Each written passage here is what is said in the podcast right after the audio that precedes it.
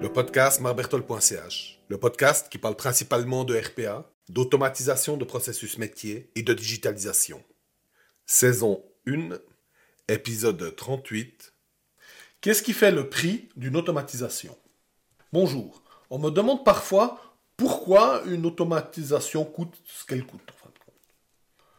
Parfois, c'est simplement par curiosité, mais souvent, j'ai l'impression que la personne trouve que la RPA est chère. Et ça me fait toujours un petit peu sourire, parce que c'est souvent très peu de temps après que je viens de leur expliquer, leur démontrer ce qu'ils vont économiser avec une automatisation. Si vous êtes intéressé, il est possible de trouver tout mon contenu, comme des articles, des vidéos, des présentations, sur mon site marbertol.ch. Cela dit, regardons ce qui compose le prix d'une automatisation RPA. Je présente toujours les coûts séparés en deux catégories, les CAPEX et les OPEX. Les CAPEX représentent les coûts d'investissement. Dans notre cas, c'est des coûts de projet. Les OPEX représentent les coûts opérationnels. Dans notre cas, c'est des coûts de licence principalement. Mais regardons euh, maintenant en détail euh, ces deux catégories. On va commencer par les CAPEX. Pour les coûts de la RPA, les CAPEX sont composés principalement euh, de la business analyse, du développement, de l'intégration, de la documentation, de la formation, de la gestion de projet et une partie de risque si une offre est faite au forfait.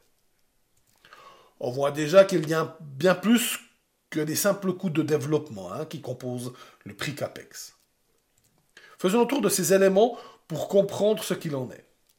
Les coûts BAN, donc les coûts de business analyse, en fait, il s'agit simplement de l'analyse fine du processus à automatiser. Pour pouvoir automatiser un processus, il faut une analyse en détail de celui-ci avec toutes les exceptions qui devront être gérées. Le développement, une fois que l'analyse est faite, il est possible de développer l'automatisation du processus. Le développement est le poste le plus important dans les coûts CAPEX. Hein. Ensuite, il y a l'intégration. Une fois que l'automatisation est réalisée, il est nécessaire de la déployer dans l'écosystème informatique du client. Et c'est les premiers processus qui seront le plus difficiles à intégrer.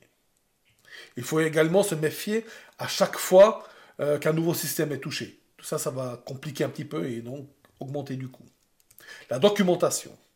Alors, euh, souvent cette rubrique elle est oubliée, et pourtant il est nécessaire de documenter l'automatisation du processus. Cette documentation, on n'a pas besoin d'être une Bible. Hein. Euh, par contre, elle doit contenir euh, toutes les subtilités et l'utilisation de l'automatisation. Cette documentation s'adresse aussi bien aux personnes du métier, aux clients, aux services IT du client, mais également aux personnes qui devront faire le support. Ensuite, il y a une partie formation. Une fois que l'automatisation est en place, il est nécessaire de former les personnes du métier à son utilisation. Là aussi, une simple séance d'une heure avec quelques slides peut être suffisante. Supprimer la formation aura un aspect néfaste sur l'adoption de l'automatisation. on peut économiser, mais ça a des conséquences. La gestion de projet. Alors, s'il s'agit d'une automatisation avec beaucoup d'intervenants, il sera nécessaire de compter du temps pour la gestion de projet, car il faudra prévoir du temps pour quelqu'un qui fasse la coordination de toutes les personnes qui interviennent. Ensuite, la partie risque. Euh, c'est typiquement euh, le cas avec une offre au forfait. Est-ce qu'on prend une, réserve au cas où? Parce qu'évidemment, ça va dépendre de qui porte le risque. Dans une offre forfaitaire, le risque sera assumé par le prestataire. Alors, il a tout intérêt de compter une part de risque.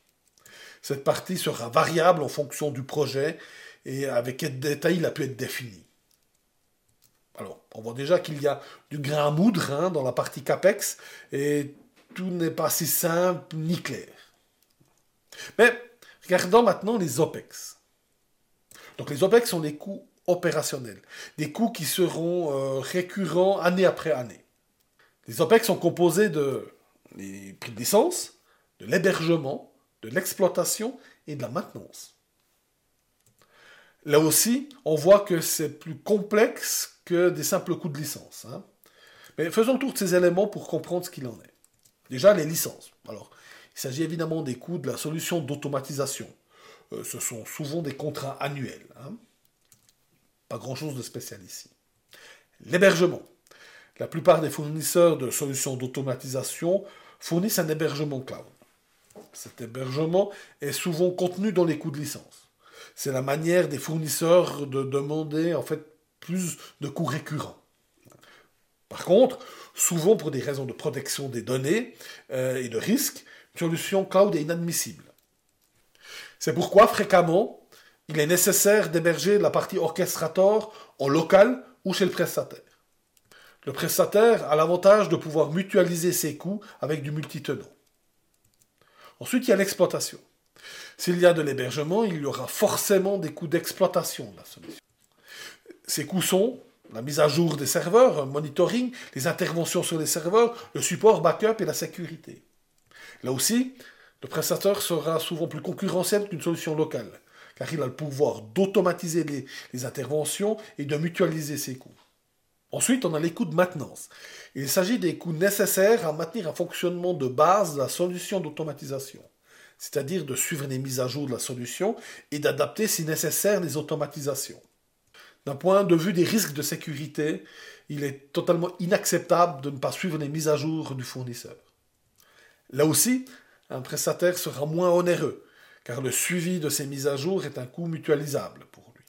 Finalement, les coûts Apex ne sont pas non plus si faciles. Notez bien, nous n'avons rien prévu dans ces coûts pour les changements éventuels de l'environnement du client. Hein. Euh, c'est-à-dire les coûts qui pourraient survenir si des logiciels métiers changent et demandent des adaptations des automatisations. Ça, on ne peut pas le prévoir, donc ce n'est pas compté dedans. Les coûts de l'automatisation seront pour la première année, donc, les CAPEX plus les OPEX. Et dès la deuxième année, ce sera uniquement des coûts OPEX, car les coûts CAPEX auront été amortis la première année. Du moins, c'est l'objectif. Hein. Il est possible d'amortir les CAPEX sur une durée plus grande, mais vu les montants euh, dans le domaine de l'ERPA, c'est souvent inutile. Pour vous donner un ordre de grandeur, je vais vous partager la répartition des coûts que je vois le plus souvent. Alors, les répartitions pour les coûts CAPEX, souvent, c'est minimum la moitié, c'est pour le développement. Ensuite, il y a 25% pour la business analyse. Et ensuite, je dirais 12,5 euh, pour la partie intégration et 12,5 pour les petites choses qui restent. La répartition pour les OPEX, c'est le, gros morceau, c'est les licences, très clairement. Ensuite, il y a un petit peu de maintenance, 1%, et 10% pour le reste. Attention, euh, si on utilise des robots unattended, même la partie licence peut monter jusqu'à 90%. Alors soyez prudents. Hein. C'est pas parce que vous dites euh, je vais acheter les licences en direct que j'aurai pas les, autres coûts, les coûts de maintenance, les coûts de mise à jour, etc. Non, ces coûts devront quand même être supportés et probablement par vous. Donc il faut quand même les compter. Voilà, maintenant vous savez tout sur comment les coûts d'automatisation sont structurés. Abonnez-vous au podcast pour ne pas manquer la sortie du prochain épisode. Vous trouverez encore bien d'autres publications sur mon site, marbertol.ch, comme des vidéos, des articles et des présentations. Automatisez bien. Amusez-vous.